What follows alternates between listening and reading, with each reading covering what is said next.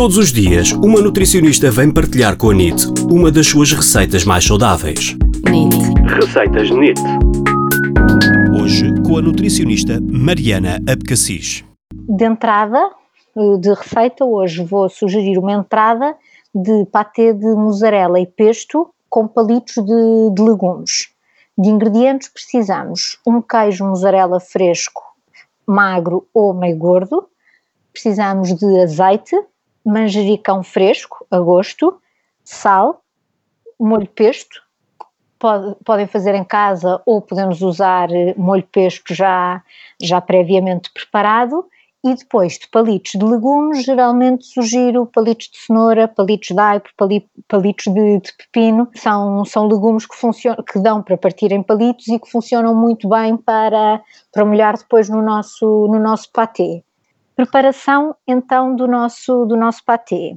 Num copo alto de bater, juntamos a mussarela, uma colher de chá de azeite, não precisamos de muita gordura porque o próprio queijo também já tem essa gordura uma pitada de sal, uma colher de sopa rasa de molho pesto e folhas de manjericão fresco a gosto. Triturar com uma varinha, com uma varinha mágica.